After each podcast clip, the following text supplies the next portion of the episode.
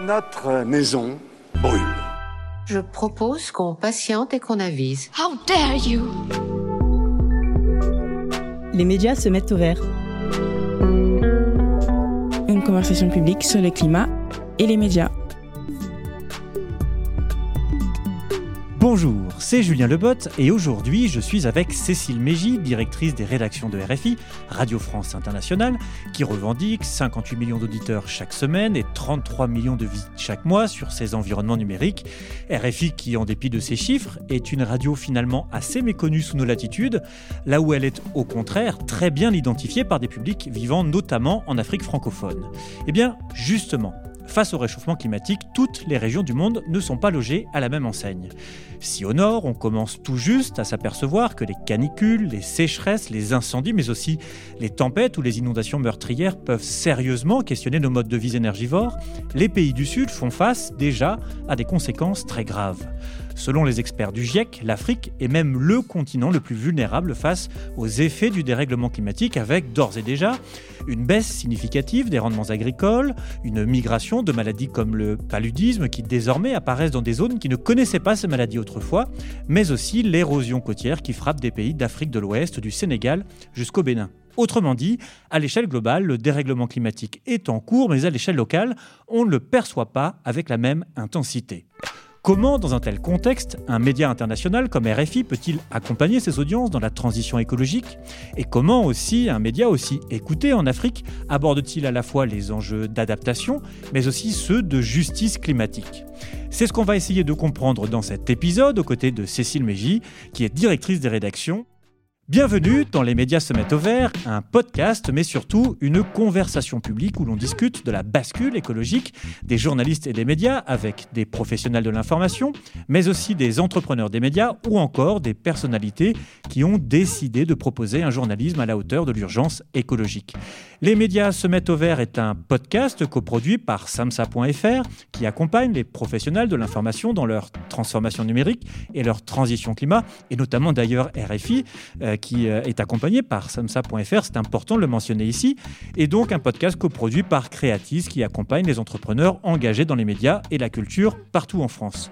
J'en profite pour remercier celles et ceux qui nous ont fait l'amitié de venir ici participer à cette conversation publique qui est enregistrée à Paris, à Césure, dans les anciens bâtiments universitaires de la faculté de Sancier. Les questions sont les bienvenues et je vous donnerai la parole à vous qui êtes là ce soir si vous le souhaitez. Je suis Julien Lepote, je suis responsable innovation chez samsa.fr, mais aussi journaliste indépendant, auteur, réalisateur, formateur. Et comme tout le monde ici, je pense, je me demande comment faire pour que l'information nous aide à surmonter collectivement ce dérèglement climatique. Bref, pour ce septième numéro, je vous invite à accueillir chaleureusement Cécile Mégy. Bonjour Cécile. Bonjour Julien. Alors peut-être pour commencer, je pense qu'il est important de prendre la mesure de ce média international qui est RFI. RFI d'abord, c'est combien de langues par-delà le français? Alors c'est le français et 15 langues. Voilà, c'est assez simple comme description. Et donc voilà, RFI, c'est une radio euh, mondiale de service public, française de service public, ça a un sens notamment quand on, va discuter de ces, questions, je pense. Euh, c'est une radio euh, ancienne, patrimoniale, qui s'est transformée, mais qui euh, a un auditoire, vous le disiez, extrêmement nombreux et fidèle dans l'hémisphère sud, et plus singulièrement en français et dans les langues africaines que sont par exemple le mandingue et le peul dans la zone d'Afrique francophone. On est également reçu en Afrique de l'Est quand on parle swahili ou euh, au Nigeria, au nord du Nigeria et au Cameroun quand on parle Hausa, mais aussi en chinois, en espagnol, en brésilien, en portugais vers l'Afrique, euh, en anglais à 100% numérique, comme en russe ou en persan. Enfin voilà, l'inventaire est très long. Et donc là, on cartographie, je dirais, euh, l'audience, la diffusion. il y a aussi la production, donc c'est combien de journalistes et aussi combien de correspondants sur le terrain? Alors, à Paris, à peu près 480 journalistes, toutes langues comprises. Euh, plus de 200, 200 250 journalistes juste pour l'antenne en français, qui diffusent plus de 24 heures, parce qu'on a aussi des sessions d'information et des programmations spécifiques pour notre auditoire d'Afrique francophone. voilà. et dans le monde, c'est un réseau, toutes langues comprises, d'environ 350 à 400 correspondants. je ne vais pas vous faire la liste, mais en gros, il y en a partout, des correspondants de RFI. Avant de rentrer dans le vif du sujet, euh, on va revenir sur le fait que c'est donc une radio au départ, première radio internationale notamment donc en Afrique francophone, avec des chiffres qui montrent qu'elle se maintient euh, en première place, en tout cas dans le top 5 euh, au Burkina Faso, au Cameroun, au Congo-Brazzaville, en Côte d'Ivoire, au Gabon, en RDC également et au Sénégal, donc des pays qui sont, comme je le disais tout à l'heure, fortement exposés aux effets du, du réchauffement climatique. Est-ce que ça veut dire qu'à chaque conférence de rédaction, la question du dérèglement climatique est prioritaire chez RFI alors, ça veut dire en tout cas qu'elle se pose. Elle est prioritaire et elle est devenue de plus en plus au fil des ans. Donc, depuis janvier 2022, on a décidé, euh, pas seulement par l'opération du Saint-Esprit, hein, mais parce qu'on sentait que euh, la demande était forte dans la rédaction, la demande était forte dans l'auditoire diverses, euh, que ces sujets liés au dérèglement climatique, au réchauffement climatique, au changement climatique, selon les termes qu'on emploie, euh, soient peut-être beaucoup plus euh, concrètement sur nos antennes. Et là, on s'est imposé des quotas. C'est-à-dire qu'on s'est dit, à chaque conférence de rédaction, quotidiennement, on décidera qu'il y aura au moins peu importe la forme, le format, que ce soit un invité, euh, un module de reportage, euh, euh, dans, les sessions d'infos, un élément de journal, voilà. Au moins deux sujets qui ont trait à ces problématiques-là pour apporter un éclairage, pour apporter une illustration, pour apporter un décryptage plus long, pour voilà, au moins deux. Et on s'est rendu compte que la machine, mais fonctionnait, euh, on avait 10 euh, propositions par, par, euh, par, conférence de rédaction. Chaque service, c'est important de le savoir. L'organisation des services de RFI sont... on, reviendra, on reviendra sur tous les services, mais ce que tu veux dire, c'est qu'il y a une poussée, une envie de la part des, équipes. Mais... Il y a une envie des équipes, ça coïncide avec une envie des directions, ça tombe bien, c'est pas toujours le cas, mais là, en l'occurrence, on s'est rencontrés là-dessus. Une envie de l'auditoire, on a des études qualitatives auprès de nos auditeurs euh, tu as donné des, des, chiffres d'audience, mais on a aussi des études qualitatives avec des questions qui, qui, qui, qui nous importent, hein, euh, de savoir euh, quels sont les sujets que notre auditoire a envie d'entendre ou d'aborder ou de, de voir. On a aussi de l'interactivité avec nos auditeurs et on voit bien que dans certaines émissions, ce sont ces questions-là qui reviennent. Et cette question environnementale, cette question de vie quotidienne environnementale, elle revient très souvent comme une préoccupation dans les préoccupations euh, principales, dans les trois préoccupations principales euh, de l'auditoire, avec l'emploi, l'éducation, euh, le mode de vie, enfin voilà. Et, donc tout ça coalisé, coagulé, on s'est dit bon, voilà, on va se l'imposer, on va voir comment ça prend. Ça a très bien pris, et, et voilà, et on a développé au fur et à mesure la déclinaison de toutes ces, propositions euh, sur nos antennes. Alors justement, on va rentrer dans ce détail-là, mais d'abord, parce qu'on a mis du temps euh, collectivement, les journalistes aussi, à peut-être le faire remonter en priorité euh, numéro un. ce qu'on aime bien faire dans ce podcast, c'est faire un détour biographique pour essayer de comprendre aussi comment chacun a été accompagné dans sa vie et, préoccupé par ces questions-là. je propose donc qu'on passe par l'histoire aussi de ton papa, de ton père, Gérard Mégy, qui, si je ne me trompe pas, était donc chercheur français spécialisé dans l'atmosphère et le climat. Il a été d'ailleurs président du CNRS de 2000 à 2004. Et en 1989, il a publié un ouvrage intitulé euh, Ozone, l'équilibre rompu. J'imagine que ça, avant même d'entamer tes études pour devenir journaliste, ça t'a marqué. Qu'est-ce que tu as retenu de ça? Bah oui, ça m'a marqué parce que 1989, j'avais 20 ans. Et euh, avant qu'il écrive ce livre, euh, le sujet euh, traînait un peu partout et c'était une conversation qu'on pouvait avoir, même si c'était absolument pas une conversation. c'était mon père, hein. donc en gros, ce qu'il faisait, bah, c'était forcément. Enfin, à cette époque-là, je me disais que c'était forcément bien. Ça m'intéressait un peu de loin, mais on sentait bien qu'il y avait quelque chose qui, qui montait. Même si en 89, on était encore dans dans un optimisme de la technologie. De... On, alors, on était dans l'optimisme de la technologie. Si je réfléchis, parce que quand on s'est parlé un petit peu avant de se rencontrer vraiment aujourd'hui pour, pour cette conversation, j'ai quand même réfléchi. En 89, oui, on était dans un optimisme. Et moi, ce que je voyais dans mon, mon entourage familial, et singulièrement avec mon père, c'est que euh, euh, il y avait euh, effectivement des combats ou des, des, luttes ou des, des, des, des, discussions un peu un peu musclées. entre spécialistes du climat ou spécialistes scientifiques. Je me souviens d'un de, celui qu'il qualifiait, alors il ne le qualifiait pas d'ennemi, mais enfin c'était quand même sa bête noire, c'était Arun Taziev. Arun Taziev, euh, pour ceux qui étaient pas nés en 89, euh, vulcanologue, euh, spécialiste des, des, plaques tectoniques et des tremblements de terre, qui prédisait que de toute façon voilà, euh, il, allait y avoir des tremblements de terre majeurs, des big ones un peu partout, notamment à Nice. Euh, enfin voilà, je me souviens de ces, angoisses qui naissaient en France. et Haroun Tazieff avait euh, un accent très très prononcé. C'était un, homme de médias. Les, journalistes aimaient bien aller lui poser des questions. Et alors c'était toujours la fin du monde. Et, et mon père, qui était beaucoup plus jeune que lui, arrivait lui. bon, c'était pas un homme de médias, mais il, était de plus en plus présent parce qu'on l'interrogeait sur ces questions. Son sujet, c'était la couche d'ozone.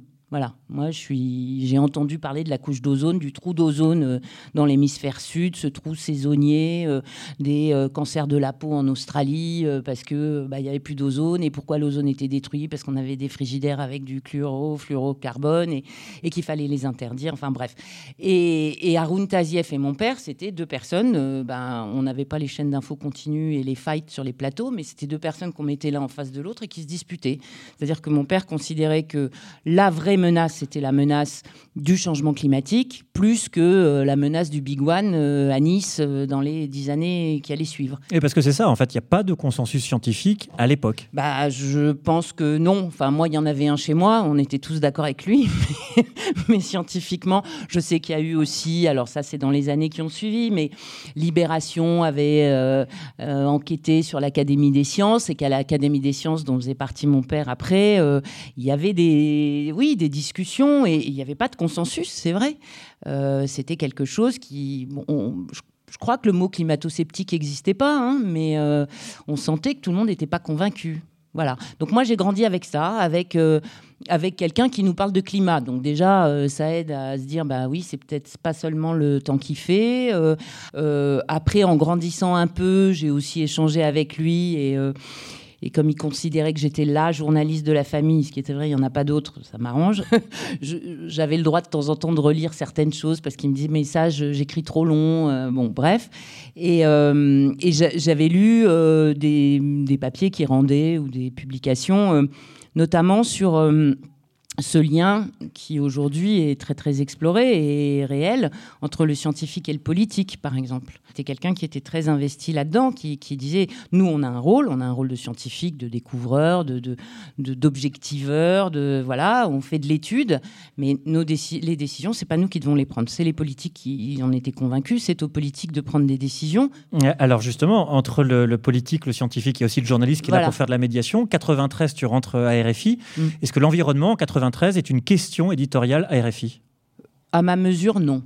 Voilà. Je crois que c'était un sujet. Euh, Militant? Voilà. Oui, c'était un sujet militant. Alors, c'était un sujet que moi, je découvrais en RFI en même temps que mon métier, en même temps que ma préoccupation était pas. Moi, je me suis pas positionnée sur ce sujet-là, ça c'est clair. Euh, aussi parce que euh, je me disais, bah, c'est bon, euh, je suis pas scientifique comme papa, j'ai pas fait les mêmes études que papa, je gna, je vais quand même pas travailler sur les mêmes sujets que lui. Ce qui est souvent le cas de la profession. Il y a peu de scientifiques chez les journalistes. Il y a peu de scientifiques chez les journalistes. Ce qui est d'ailleurs sans doute un, un, problème. Petit bond dans le temps, 2002, tu es désormais rédactrice en chef adjointe. Le GIEC, d'ailleurs, a, été créé euh, dix ans plus tôt. 2002, donc, c'est Johannesburg, Afrique du Sud. C'est là où Jacques Chirac, on a entendu au début de ce podcast, dit Notre maison brûle et nous regardons ailleurs. Euh, que se passe-t-il alors à RFI Est-ce que là, quelque chose s'accélère. Oui, alors là, quelque chose s'accélère. Johannesburg, c'est, euh, tout le monde le sait, euh, au sud du continent africain. C'est un sommet euh, majeur. Cette déclaration, elle illustre, alors elle ouvre le podcast, mais c'est une déclaration qui, est, devenue voilà, quasiment un, un, refrain et une marque, une marque de fabrique, que ce soit un président français qui la prononce, que ce soit sur, euh, sur le continent africain, euh, voilà, ça, ça, avait une vraie résonance. Et euh, sans être moi-même ni rubricard, ni spécialisé, ni, ni, ni, mais en gestion de l'antenne, je sais que ce sommet-là a été un sommet qui, évidemment, a donné lieu à une couverture beaucoup plus vaste que n'ont pu l'être les précédents ou les accords précédents sur l'antenne. Et on sent bien que, les choses émergent parce que là, on est dans des sujets qui en plus s'illustre auprès de notre auditoire africain. Donc je pense que là, euh, voilà, il y a une préoccupation de notre auditoire, donc une préoccupation des rédactions qui, se fait jour. En même temps, on se fait une sorte de satisfait kit en se disant que oui, on a quand même été présent, on a pensé qu'effectivement, euh, et en même temps, on n'était peut-être pas complètement à la hauteur. D'ailleurs, la COP de 2009 Copenhague, plutôt un échec euh, du point de vue des négociations, du point de vue éditorial. Je pense que c'est dur aussi en interne de défendre le fait de dire qu'il faut que ce soit des priorités à l'antenne. Alors 2009, il y a euh, sur RFI, alors je saurais te dire si c'est avant ou après la COP, mais à mon sens c'était avant la COP. Euh, la naissance d'une émission qui s'appelle C'est pas du vent. Et qui est toujours à l'antenne, deux fois par semaine. Mmh. Voilà. Et à l'époque, c'était une émission quotidienne. Et, je pense que là, ça a été un vrai marqueur, et sur RFI et une chaîne française, la première émission quotidienne sur l'environnement. Je ne crois pas me tromper. Et, avec cet effet, avec une, journaliste extrêmement investie sur le sujet, Anne-Cécile Bras, qui est toujours à la tête de cette émission, euh, cette émission donne une tonalité à l'antenne de RFI et de fait accélère aussi euh, l'intérêt des autres journalistes pour la question. Et la COP de Copenhague, euh, moi je me souviens, alors je ne sais plus où j'étais, si j'étais rédactrice en chef au service éco, enfin bref, je sais que la COP de Copenhague a pris une grande place sur notre antenne, peu importe le résultat des négociations, mais on a compris ce que ça, voulait dire qu'une COP. Euh, on, l'a expliqué, en tout cas. Après, il faut l'expliquer à chaque COP, hein, parce que je pense qu'on peut oublier. Euh, les journalistes ont commencé vraiment à s'intéresser à ces sujets euh, liés au climat, à l'environnement et au changement climatique. Et puis, voilà. Donc là, là, je pense qu'on a, on a vraiment commencer quotidiennement et dans les magazines, parce que bon, l'antenne de RFI, ce sont des magazines et de l'info, mais que tout ça était euh, moins, moins, euh, moins étanche et qu'il euh, il y a une machine qui s'est mise en route. Alors moi, c'est marrant, en parlant un peu avec des gens à RFI, on m'a plutôt dit que c'était la COP 21 que les choses avaient démarré. Alors, c'est la COP 21, c'est la COP de Paris, forcément, avec un studio au Bourget sur mm. place, mm. une accessibilité du monde scientifique, peut-être aussi une clarté nouvelle de la part du monde scientifique. La façon dont les COP s'organisent euh, ont un peu changé. Alors oui, la COP 21, euh, c'était un marqueur. Alors la COP 21, moi, euh, j'étais déjà directrice de RFI. bien en amont de la COP 21, on avait ça comme un, marqueur, enfin marqué dans nos agendas et dans nos prévisions. Ça se tenait à Paris. On était en lien avec les organisateurs et on a souhaité non seulement donner un écho extrêmement important à cette négociation, sans en connaître l'issue, hein, parce qu'on sentait qu'il y avait quelque chose d'important, que la question euh, du changement climatique, de l'environnement, du Nord, toutes les thématiques que tu as pu évoquer tout à l'heure, euh, euh, de la redevabilité du Nord vis-à-vis du Sud, de, voilà, du, concret au plus diplomatique, il y avait un intérêt pour RFI.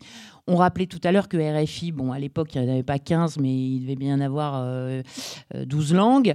Euh, ça aussi, c'était important que l'ensemble des langues puissent être euh, concernées, de nos, rédactions de langue et nos, auditoires dans les langues puissent être, puissent être concernés par cet événement majeur. Et puis ça se tenait à Paris. Mais soyons clairs, est-ce que ça veut dire qu'il y a une préparation particulière de la part des journalistes? Parce qu'une COP, c'est hyper compliqué en fait. C'est super compliqué. et il y a eu une, préparation, des formations pour leur expliquer comment ça marche, les négociations, euh, le rôle des ONG, etc., mmh. etc. Mmh. Alors on a monté ça un peu entre nous, sans SAMSA à l'époque. Euh, je le dis parce que c'est pas grave. Effectivement, aujourd'hui, euh, voilà. On t'en veut pas. Donc, euh, on s'est débrouillé. On a organisé des conférences. On a, on a fait venir les responsables des négociations. On a créé des modules spécifiques pédagogiques pour pour notre auditoire. Alors, on parlait de radio, mais tout ça, c'est aussi radio et numérique. on a on a eu des grands témoins. on avait voilà et on a formé Laurence Toubiana, Jean Jean Jouzel, euh, Masson Delmotte, François Gémen. Toute la, toute la galaxie de ceux qui, qui, prenaient la parole et qui nous aidaient aussi, parce que je pense qu'eux aussi avaient vraiment intégré l'intérêt d'avoir des journalistes formés au sujet, parce que poser toujours les mêmes questions et faire le, et mélanger ce qui est météo et climat, ça n'avait pas de ça avait pas de sens. Donc ils ont participé à cette formation des journalistes et je pense que ça c'était essentiel. Et pour la COP 21, on avait vraiment mis en place un, processus de formation en amont, euh, presque six mois à l'avance, pour que les journalistes euh, des services spécialisés, euh, des rédactions de langue, sur la base du volontariat, mais il y avait des volontaires à peu près partout, soient au niveau et puissent travailler ensemble. Donc tu parlais d'un studio qui était au Bourget, effectivement, avec une vraie salle de rédaction dans laquelle les journalistes, pendant l'intégralité de la session de négociation et jusqu'au bout, ont, travaillé et ont échangé à ce moment-là. Alors même si tu décris, euh, je dirais, des efforts de formation, de positionnement, etc., ça reste difficile, en tout cas suffisamment difficile pour qu'en 2022, euh, France Média Monde et donc euh, RFI jugent nécessaire de signer une charte que je connais très bien parce que je fais partie des co-rédacteurs, donc la charte pour un journalisme à la hauteur de l'urgence écologique. Pourquoi c'était important de signer cette charte et, qu'est-ce qu'elle signifiait en interne? Est-ce qu'il y a eu derrière un, plan, quelque chose de, nouveau et une, impulsion encore plus forte? Oui, je pense. Alors la charte est arrivée, enfin tout, tout se coalise là encore, c'est-à-dire que bon, la COP 21, il y a un gros effort. Euh, ensuite, euh, euh, de mémoire, la COP de Marrakech, je ne crois pas me tromper. Et puis ensuite, je ne saurais plus dire la voilà, en, dix ans, euh, on en a fait euh, à peu près euh, quatre. Glasgow, on était entre post-Covid, pré-Covid. Enfin, là, c'était pas si simple de, couvrir cette COP-là, mais on l'a couverte. Et là, à chaque fois, hein, sur l'antenne, on n'en restait pas à l'écume de la négociation. On allait illustrer, on allait. Là aussi, il y avait des efforts. Oui, mais les questions climatiques, c'est pas que les COP. C'est-à-dire, qu'est-ce qui se passe en 2022 Alors, en 2022, je pense qu'il y a un.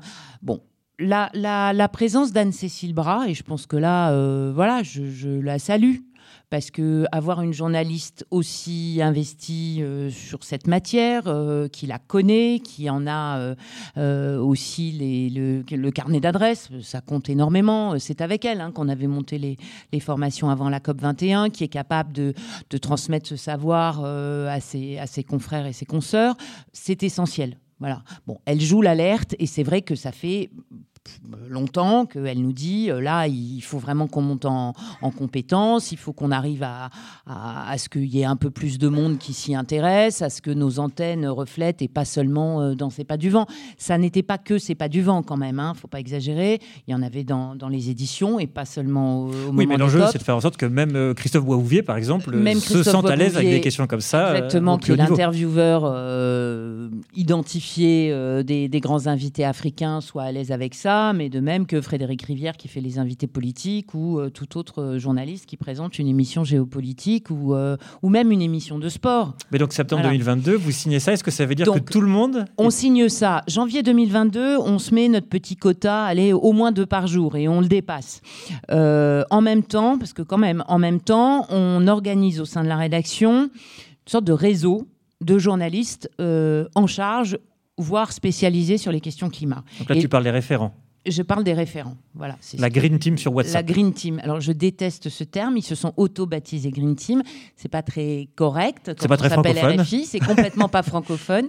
Mais bon, appelons-les la Green Team. Donc, ces, journalistes, avec Anne-Cécile Bras, avec d'autres, s'organisent en réseau, un groupe WhatsApp, euh, des réunions régulières euh, et en ligne de mire les grands rendez-vous, mais aussi cette volonté de faire monter ces sujets-là sur l'antenne de façon plus régulière, plus juste, peut-être aussi, pour éviter les biais, pour éviter de tomber dans les pièges. Pour, euh, voilà. Donc, ça veut dire que eux sont très demandeurs, bien évidemment, de formation, de monter en compétences et que dans ce dans ce, j'allais dire trend, ce qui est encore un mot pas du tout francophone, mais dans cette mouvance-là, on en arrive en septembre à, nous voir soumis euh, cette, euh, cette charte, et ça nous semble totalement cohérent.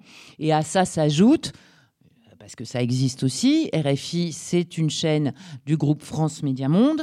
Et le groupe France Média Monde, comme tous les groupes publics et singulièrement de l'audiovisuel public, euh, rentre dans un, cadre de redevabilité sur ce qu'on appelle la responsabilité sociale et environnementale, la RSE, où là arrivent euh, des objectifs chiffrés. Alors en dehors de la sobriété énergétique euh, qui en France nous impose un chauffage collectif à 19, il y a aussi des économies d'énergie sur l'éclairage, des économies sur les déplacements, une réflexion post-Covid mine de rien, aussi, qui, qui commence à, s'infiltrer euh, à tous les étages, j'allais dire, du, du, groupe et de l'entreprise, au sens euh, pas seulement euh, entreprise éditoriale.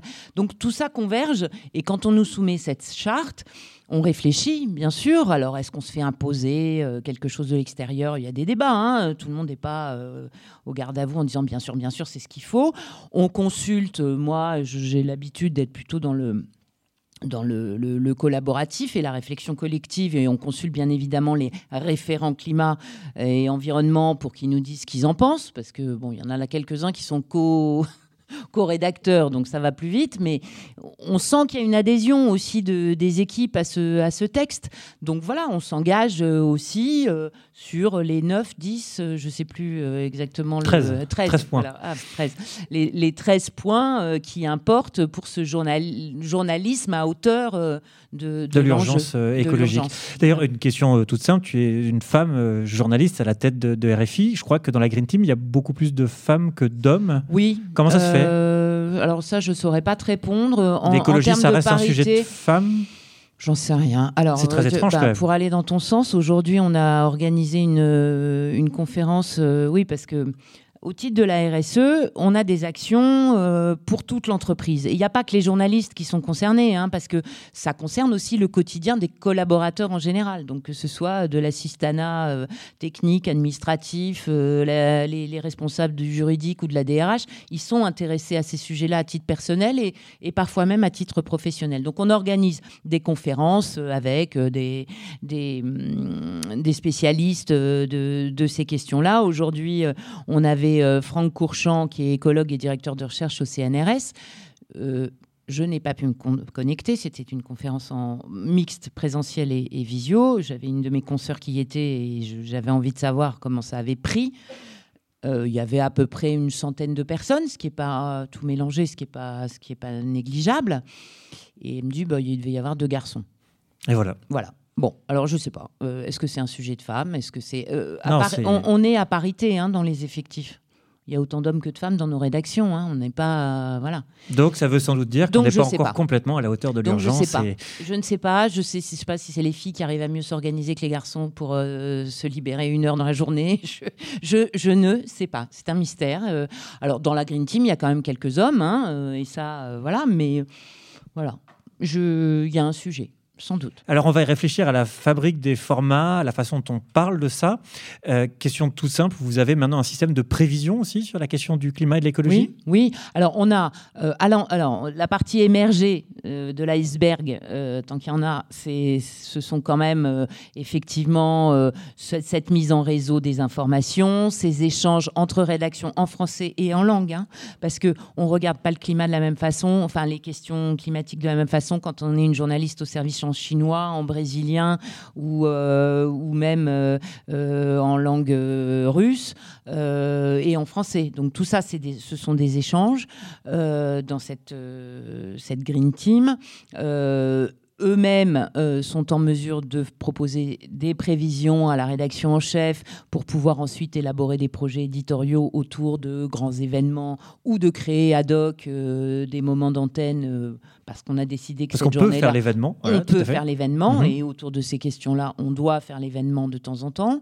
Euh, et puis on a mis à l'antenne euh, une, on a commencé par une, une chronique sur la biodiversité, un rythme hebdomadaire euh, en mars de l'année dernière, si ma mémoire est bonne. Et depuis octobre dernier, on a dans notre grille un journal de l'environnement qui s'appelle Changer d'air tous les vendredis matins, qui voilà, qui cherche encore sa forme vraiment de croisière, je trouve, mais qui est aussi le, le, le, résultat de ce travail en réseau où chacun contribue et chacun, euh, euh, après, il y a un choix éditorial qui est fait et on traite euh, à la fois de rapports, mais pas seulement, de concret, mais pas partout, et de solutions, mais pas toujours. Voilà, Avec des difficultés aussi, est-ce que les journalistes ont le temps vraiment de s'emparer de cette... Je sais que c'est toujours une question qui très bien renseigné dans la rédaction, ah ça fait partie du travail. mais, mais ça fait partie du travail. Donc l'écueil qu'il y a, euh, évidemment, c'est que euh, bah, on n'a pas arrêté de faire le reste pour faire ça. Et que, et que ça, ça, ça, pose des questions, euh, mais de choix éditoriaux. Et moi, c'est ce que je leur dis. Et je comprends parfois qu'il puisse y avoir des, des, des, frustrations. Formation, il y en a, mais des frustrations, je le sais. je vois bien que cette organisation en réseau, certains rêveraient d'en faire ce qu'ils appellent un service planète. Bon, D'accord, alors on fait un service planète, mais euh, quel est le service? Parce que je rappelle qu'on est quand même un média de service public avec des deniers qui sont comptés et des, ressources euh, qui ne sont pas exponentielles. Donc, euh, en gros, dans un ensemble fini, comment on fait pour arriver à repartager les ressources humaines? Qu'est-ce qu'on abandonne? Qu'est-ce qu'on arrête? Qu'est-ce qu'on arrête de faire? Quel service lève le doigt pour dire oh, bah, moi je vais arrêter de traiter de la politique euh, française ou moi j'arrête euh, de suivre la crise économique et moi j'arrête euh, la culture? Ouais, c'est pas très important. Allez, on va faire de l'environnement. bah non, on fait pas. On n'y arrive pas. Et, c'est logique. Donc après, ce sont des choix éditoriaux qui, au quotidien, entraînent ce cercle qui doit être vertueux. Je, pense qu'aujourd'hui, et, moi c'est le pari que j'ai fait en tant que voilà directrice de RFI et avoir à gérer ce groupe et, l'éditorial en même temps, parce que je suis directrice point final, je suis pas directrice des rédactions, donc je fais un ah, peu le reste, c'est pas grave. Et, et, et hum, le choix j'ai fait, la stratégie qu'on a souhaité mettre en place, c'est une stratégie de euh, euh, il faut que ça il faut que ça ruisselle, il faut que ça soit partagé. Je pense vraiment que si on se dit ok on va fonder un pôle euh, appelons-le planète parce que ce sera large ou même environnement parce que c'est une échelle plus plus plus petite ils seront investis du sujet, j'en suis certaine. Ils essayeront de trouver tous les débouchés d'antenne, j'en suis persuadée et tous les autres, ils s'en foutront complètement. Oui, en vrai, d'avoir un problème, c'est que ça n'irriguera pas la... Ça n'irriguera pas dans la rédaction. Et sans vouloir le viser, euh, Christophe Boisbouvier ou tout autre euh, intervenant de l'antenne ne se sentira pas concerné par le sujet parce que, ouais, attends, on va demander au pôle environnement. Bah non, il faut que tout le monde soit concerné par ce sujet-là. Donc je pense que c'est une phase et c'est pas confortable sans doute. C'est vrai qu'on leur demande beaucoup. C'est vrai que le groupe WhatsApp a un intérêt parce que c'est vraiment du partage, mais je vois aussi la limite parce que c'est quelque chose où, tombe en permanence de l'information. On est, on est noyé sous l'information qui a trait à ces sujets-là aujourd'hui et ils le sont eux. Donc moi, ce que je leur dis juste, c'est que je ne leur demande pas, ils n'ont aucun devoir d'exhaustivité. On ne peut pas, euh, on ne pourra pas euh, tout traiter. On ne pourra pas euh, tout sauver. Mais comment on fait pour hiérarchiser? C'est ça qui est, Comment on fait pour hiérarchiser? Est-ce qu'il y a un groupe pilote? Est-ce qu'il y a un, bah, travail engagé sur cette réflexion Peut-être même sur des abandons à terme ou des transformations? Je, pense qu'il faut, il faut euh, et, c'est assez amusant parce que ceux qui participent, et je parle assez régulièrement avec eux, mais les hum, quelques journalistes de, de, la Green Team, j'ai une discussion très informelle euh, avec eux et avec elles. Et euh, sur l'organisation au départ et la mise en route de, ce journal de l'environnement. Et euh, elles me disent, oui, mais on a du mal à faire le choix pour le journal. Tu comprends, euh, il nous faudrait un chef. Et alors là, j'avoue que bon, j'ai bien ri. Enfin, c'était informel et c'était amical, mais euh, je dis bah ouais, voilà, c'est bien, c'est bien. La hiérarchie éditoriale, ça a quand même du bon. Et donc voilà, on a les rédacteurs en chef qu'il faut, qui eux ont été formés aussi. Et là, c'est SAMSA, parce que ça aussi, moi, ce que je souhaite, c'est que ça sert à rien d'avoir des spécialistes de l'environnement qui ont les bons carnets d'adresses, qui ont les bons repères et qui nous disent tel et tel sujet sont essentiels. Si ça tombe dans l'oreille d'un rédacteur en chef, qui s'en fout. Donc, on a formé nos spécialistes, nos référents, et ensuite, il y a eu euh, des modules de formation spécifiques pour l'encadrement éditorial, de façon à ce que tout le monde puisse se parler à peu près à, niveau égal et que ça puisse faire allumer les petites lumières là où il faut quand on a besoin d'aller jusqu'à l'antenne. En tout cas, moi, ce qui me frappe, c'est, y tout compris au niveau de l'encadrement, c'est quand j'entends des phrases comme c'est dingue, j'avais pas compris l'ampleur du problème. C'est-à-dire qu'on voit quand même à quel point il est extrêmement difficile de changer tous les repères qu'on peut avoir, toutes les perspectives qu'on peut avoir sur les notions de développement, d'économie. je ne sais pas d'où elle est tirée cette phrase, mais euh, oui, euh, je, pense que de toute façon, là, on est vraiment euh, bon. Et puis et c'est là où ça ne peut pas rester une green team. Il faut absolument que ça irrigue. Ça ne peut pas rester une green team. Ça ne peut pas être un service. Et ça, vraiment, j'y crois il faut que ça irrigue. Il faut que euh, les responsables de l'antenne euh, soient euh, convaincus. Alors, à travers tous les outils qu'on a pu avoir de signature de charte, de conférences, de, de formation personnelle, d'engagement, voilà, on leur demande pas tous d'avoir des comportements vertueux en la matière, mais il faut qu'ils comprennent que éditorialement, ces enjeux-là c'est essentiel pour euh, une chaîne comme Radio France Internationale. Moi, c'est ça que je fais passer à l'encadrement éditorial. Et à ceux qui sont les, les, les peut-être plus sachants encore et ceux qui, qui sont dépositaires de ces sujets-là dans la rédaction, eh ben, là, il faut peut-être faire un peu de calinothérapie pour faire comprendre que, euh, euh, parce qu'on sent qu'il y a une sorte d'épuisement hein, qui est en train d'arriver. Alors, est-ce que c'est lié à la matière ou est-ce que c'est lié à, à, l'engagement qu'ils ont? Euh, Voilà, attention. C'est peut-être lié aussi au fait qu'il y a une urgence et que les maisons mettent du temps à, oui, bouger. Nos grilles se sont adaptées, elles vont continuer.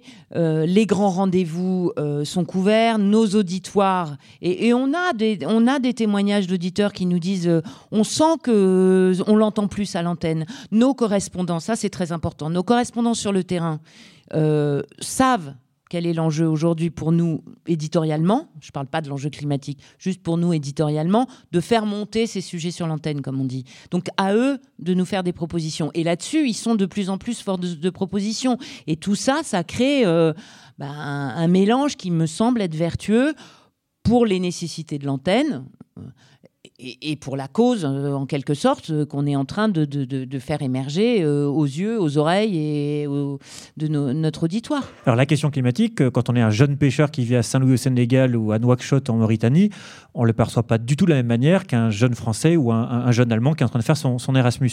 Comment on fait chez RFI, je dirais, pour adapter cette couverture en fonction des audiences et en fonction du coût de cette perception de l'urgence?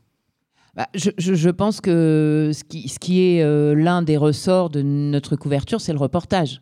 Donc c'est d'aller voir, et justement à Saint-Louis du Sénégal, euh, euh, aux Comores, dans les petits, au Fidji, on l'a illustré, d'aller, mais aussi sur les glaciers des Alpes, voilà, d'aller illustrer et raconter notre boulot, alors c'est la mise en contexte, c'est euh, la, perception des, ordres de grandeur, euh, des réalités, euh, des perspectives. Évidemment, le dernier rapport du GIEC est traité, retraité, surtraité, voilà. Mais je pense que le plus, le plus opérant et le plus marquant, c'est l'illustration.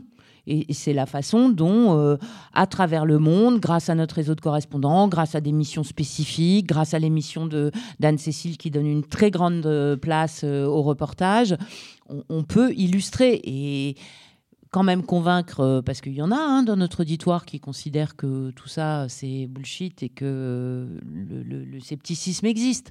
Donc les convaincre que voilà, il, se passe vraiment quelque chose. À Madagascar, euh, enfin, je ne ferai pas la liste exhaustive de tout ce qui, ce qui est. Euh, et on en. Malheureusement, on peut pas aller partout et tout montrer. Il y a des initiatives dans le groupe euh, avec un garçon qui s'appelle Max Ball, par exemple, et qui a monté une initiative qui s'appelle Hip Hop. Ce sont les témoins du climat. Voilà, les témoins des changements climatiques. Euh, ce sont ce qu'on appelait, euh, quand on n'était pas encore assez vieux, euh, les, journalistes citoyens. Donc, ils, sont formés à, la captation en, vidéo mobile et, ils nous racontent, voilà, à Madagascar, comment aujourd'hui, il y a dix ans, il y avait de l'eau, là, il n'y en a plus. Voilà. Et, c'est de l'illustration euh, concrète à hauteur d'homme. Et tout ça, c'est raconté sur l'antenne, ça vient sur les antennes, c'est dans les émissions. Et je pense qu'on ne sera jamais aussi, aussi percutant qu'en montrant. Et est-ce que ça arrive sur Internet? Par exemple, le hashtag environnement a fait son apparition il n'y a pas si longtemps que ça. Bah, à peu près en même temps que la Green Team, le, le, les formations, ce mouvement de 2022. En tout cas, dans la question de l'évolution des publics, il y a aussi celle de l'évolution des usages euh, mmh. des publics. Mmh. Et le numérique est très important, évidemment, aujourd'hui, euh, notamment parce que les antennes de RFI, euh, elles sont très écoutées, mais parfois par un public qui est parfois vieillissant, en tout cas dans certaines villes. Alors justement, on a reçu une question. Je te propose de l'écouter tout de suite. Bonjour, moi c'est Ange Kassongo, je suis journaliste à Kinshasa. donc ma question est basée notamment sur les résultats euh, à l'issue de la COP27. Euh, en fait, l'un des progrès importants à l'issue de cette rencontre était notamment le fait d'avoir reconnu euh, officiellement hein, et, pour la première fois que les enfants et les jeunes sont des agents du changement sur les questions climatiques. Alors, dans une Afrique aujourd'hui dynamique et où la jeunesse est consciente de son rôle sur les questions de changement climatique, comment une radio comme RFI, qui est par ailleurs très écoutée sur le continent, peut accompagner euh, l'engagement climatique de ces jeunes et en termes de contenu, en termes de propositions éditoriales et surtout en termes de format numérique? Merci. Cécile? Euh, c'est une journaliste connue de nos services.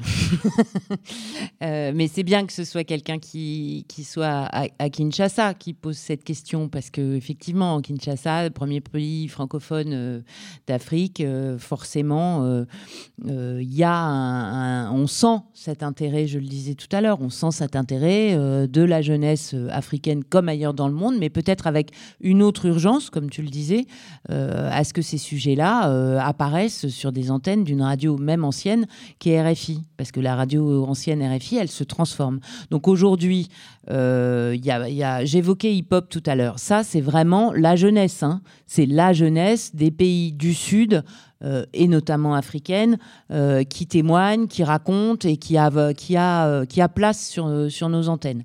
En, mettant en place ce mouvement, nos interlocuteurs, les plus concernés, les plus actifs dans les pays africains, ce sont les jeunes. Donc ils s'entendent aussi, enfin il y a l'effet miroir, ils s'entendent aussi sur l'antenne. Quand je dis l'antenne, c'est pas restrictif au broadcast. Hein. L'antenne, c'est aussi des formats numériques. Tous les environnements. Tous les environnements numériques. Alors j'ai pas j'ai pas créé une rubrique numérique pour pour euh, enfin nous n'avons pas créé une rubrique numérique pour parler d'environnement, mais la déclinaison de l'ensemble de ce que nous avons sur l'antenne, on la retrouve sur le numérique.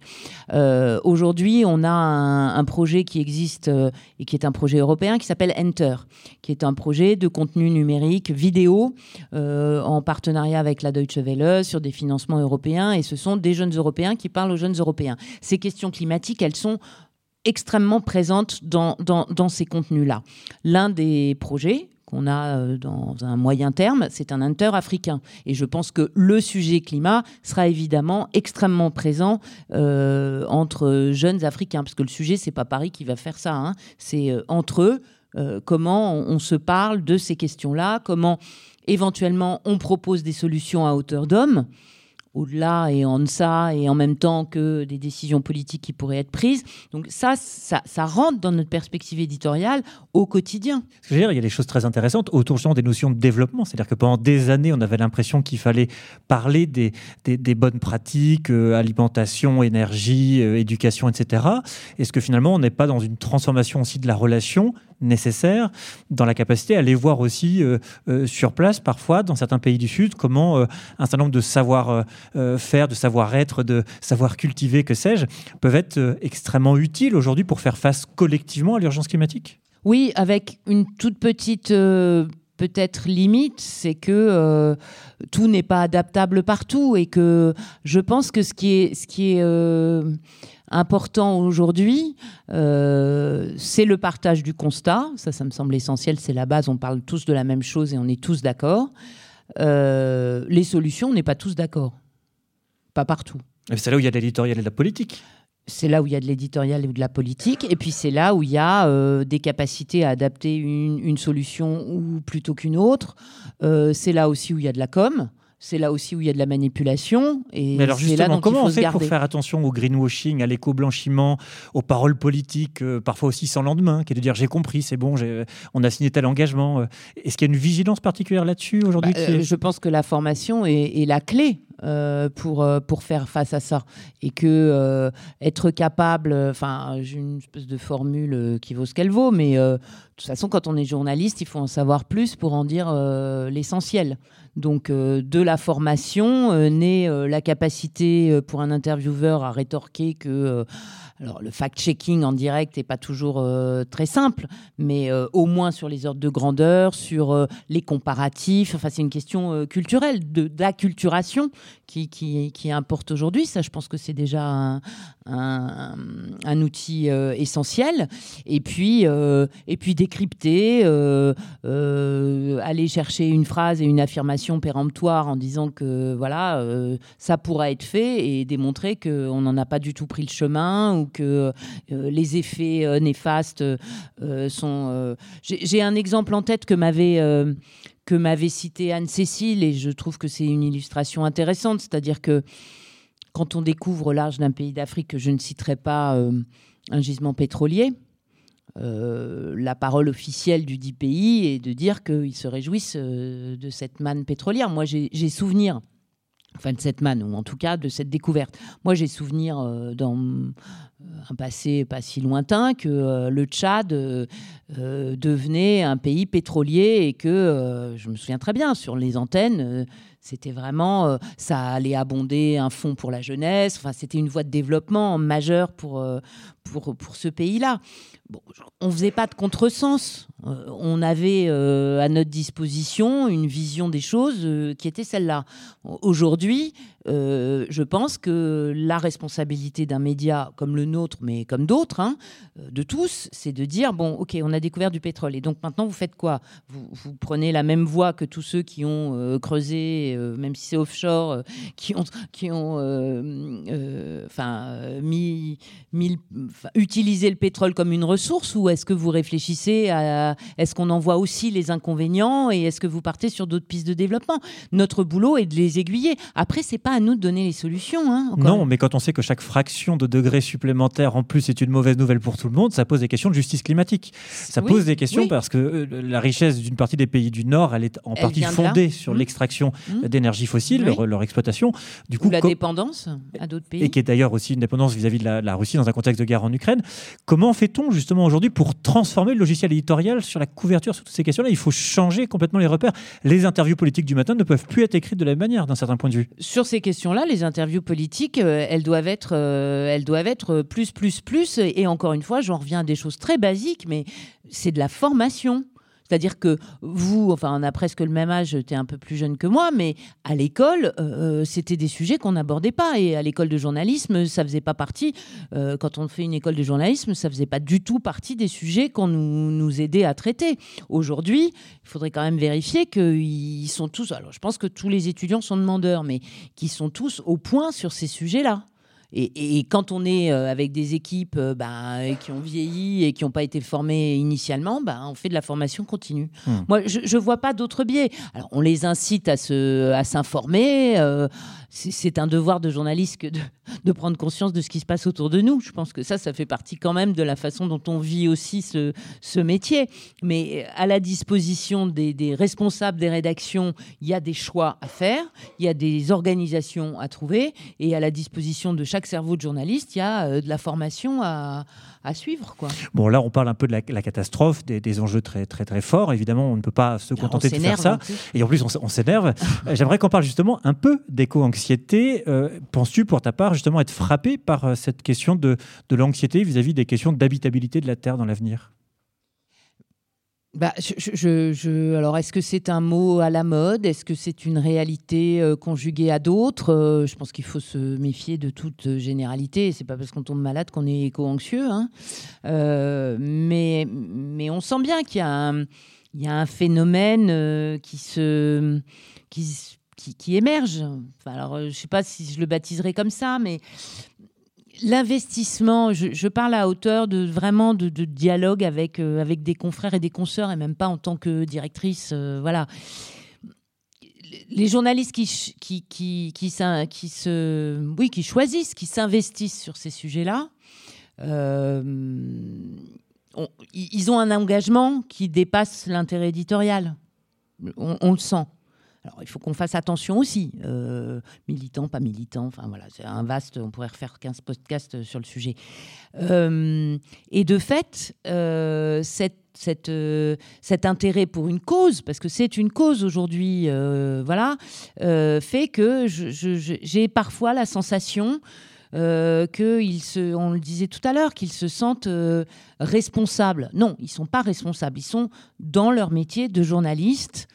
Euh, de passeurs, de pédagogues, de d'aiguillons, de, de voilà, d'illustrateurs, mais ils sont pas responsables. Donc, je, je, pense qu'il faut qu'on fasse attention à ce que notre pratique journalistique soit pas un facteur d'éco-anxiété. Voilà. Maintenant, euh, que euh, la jeunesse aujourd'hui euh, vive cette situation-là, comme moi je l'entends chez moi, hein, vous avez rien foutu, hein, c'est un peu de votre faute là. Hmm. Donc maintenant, comment on fait nous? Je, les ai ces discussions-là avec des jeunes adultes qui nous le renvoient. C'est pas très agréable. Hein. Mais voilà, oui, bah, on n'a rien fait. Est-ce qu'on était en mesure de faire quelque chose?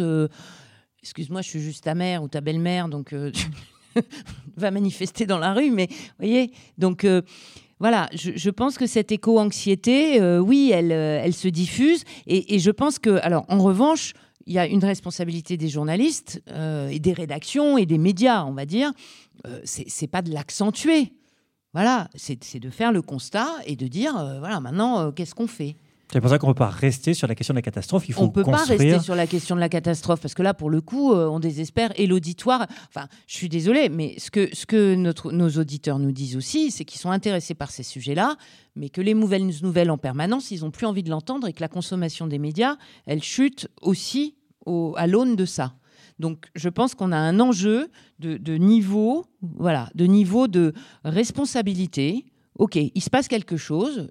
On espère que c'est pas trop tard. Et, quand on regarde le dernier rapport du GIEC, il euh, n'y a, y a pas d'optimisme, mais il y a une sorte de... Non, mais il y a quand même des leviers qui sont présentés, les connaissances sont disponibles dans l'espace public. Voilà, on peut agir, et si on agit maintenant, euh, voilà, si on mais donc la traduction politique pour une interview du matin, ça peut être de mettre des responsables politiques et de leur dire, mais regardez, les leviers existent, il faut prendre les décisions. Quand vous emparez-vous de, de ces leviers-là? Voilà.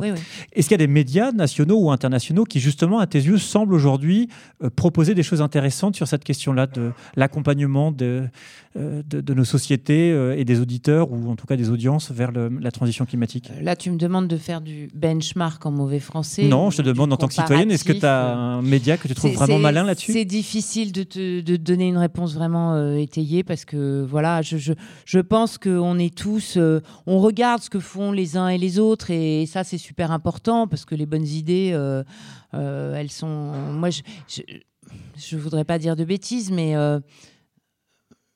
si je pense que je vais dire une bêtise. Euh, j'ai plus en tête le, le, le, nom du média, donc euh, voilà. Alors, à contrario, si tu n'as pas une référence. Mais, mais non, mais c'était de l'illustration. Encore une fois, j'en reviens à ça. C'est peut-être un peu basique.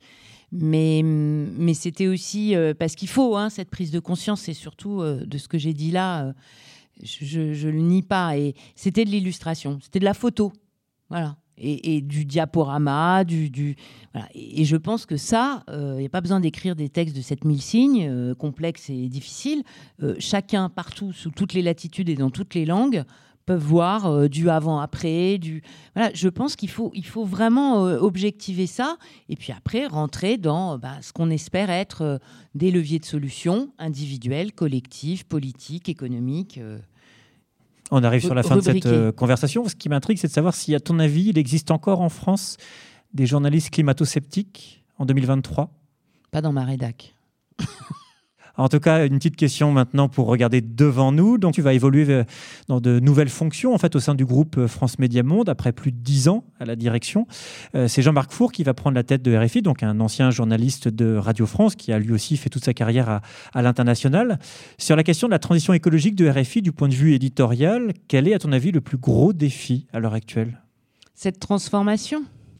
Voilà, cette transformation et de, continuer à accompagner les équipes. On sent qu'il y a un besoin d'accompagnement, de continuer à, à, donner accès au plus large enfin, au plus de monde possible dans la rédaction, directement concerné par le sujet, rubricard, comme on dit dans notre jargon, ou présentateur de la matinale ou de toute heure du soir ou de la nuit ou de la journée, euh, accès à ce savoir-là dans sa pratique professionnelle. Enfin, ça, me semble être ça qui est, essentiel. Et de là découle la création de formats nouveaux, euh, la dispersion euh, sur le numérique, voilà, et, la couverture à l'aune de ce qu'elle doit être sur une antenne comme euh, une antenne, des antennes euh, et des canaux comme RFI euh, de, de, cette, cet enjeu majeur.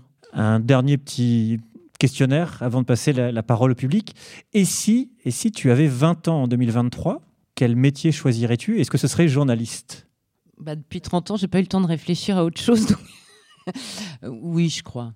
Oui, vraiment, vraiment. après, ça a changé beaucoup. Voilà, mais c'est un autre podcast, ça. Si tu devais citer un film, une série ou un livre qui t'a le plus marqué sur la question écologique? Et tout ça pas préparé, sans avoir réfléchi. Et qu'est-ce qui me marque sur la question écologique? C'est compliqué. Euh. Je pose la question parce que la question des imaginaires est hyper importante, justement pour dépasser la catastrophe. Euh, là, j'ai l'impression que. Oui. Alors, je je j'ai pas l'impression, je me sens pas, euh, j'ai pas en tête euh, ni titre ni ni exemple euh, de ce qui permet de dépasser la catastrophe. Et si tu devais citer, pour finir, une personnalité qui t'a le plus marqué sur cette question-là Non, je, je botte en touche. Alors, on va ouvrir la, la parole au public s'il y a des questions. je sais pas, quelqu'un veut prendre le micro, poser une question? Euh, Philippe Gou, je suis le fondateur de SAMSA et je voulais remercier euh, Cécile d'avoir euh, parlé franchement de, ces questions. Moi, j'ai une question plus boutique encore. Est-ce que la manière dont on travaille comme journaliste est finalement apte à couvrir ces enjeux. C'est ce que questionne Wolfgang Blau, qui est à la tête d'un cercle au sein de l'Institut Reuters euh, sur la couverture des questions climat. Il dit que les journalistes ont l'habitude de couvrir ce qui s'est passé. Et là, il faut s'interroger pour couvrir ce qui va se passer, qu'on n'est pas bien équipé pour ça. Il dit qu'on a l'habitude de personnaliser les sujets et que là, ce sont des sujets qui, pour beaucoup, sont pas personnalisés. Un, glacier, c'est pas personnalisé. Une nappe phréatique, c'est pas personnalisé. Un trait de côte, c'est pas personnalisé, etc.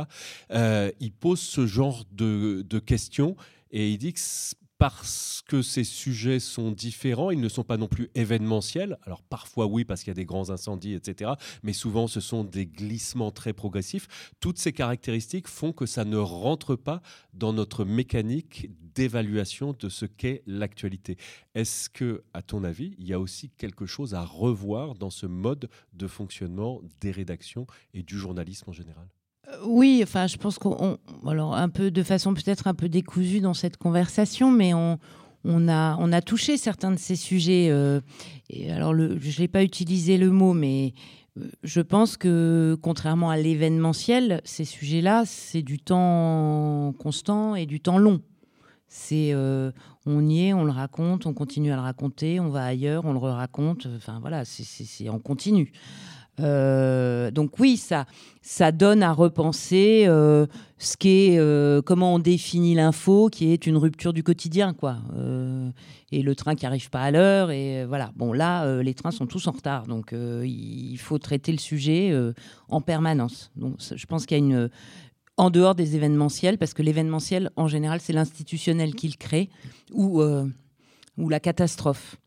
Et euh, quand, on, quand, on traite, euh, quand on traite de la catastrophe, euh, bah, je pense qu'aujourd'hui, mais bah, le, métier de journaliste est certes d'aller regarder combien d'arbres ont brûlé dans la forêt des Landes, mais de se demander pourquoi ça a brûlé et comment ça va se passer après. Est-ce qu'on va replanter les mêmes essences? Est-ce qu'on va voilà, donc je, pense que ou, si on parlait d'un pêcheur à Saint-Louis, on, ne se lamente pas quand on est journaliste sur le sort du pêcheur.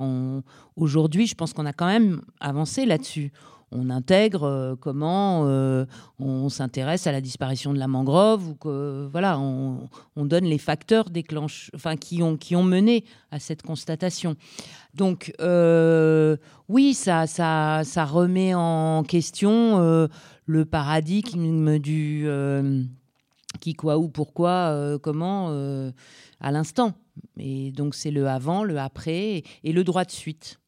Je pense qu'il y a vraiment quelque chose euh, euh, qui, est essentiel à intégrer dans nos, couvertures, c'est le droit de suite, à, tout, à tout point de vue sur ces sujets-là. C'est-à-dire que euh, la reconstruction d'un lieu, l'évolution d'un glacier, on y va, on y retourne. ça aussi, c'est voilà, donc oui, ça remet en cause, mais ça n'empêche pas de faire du journalisme. Alors après... Non, mais c'est la primauté de l'actu oui. qu'on l'entendait qui est remise bah, en question. C'est de l'actu du temps long.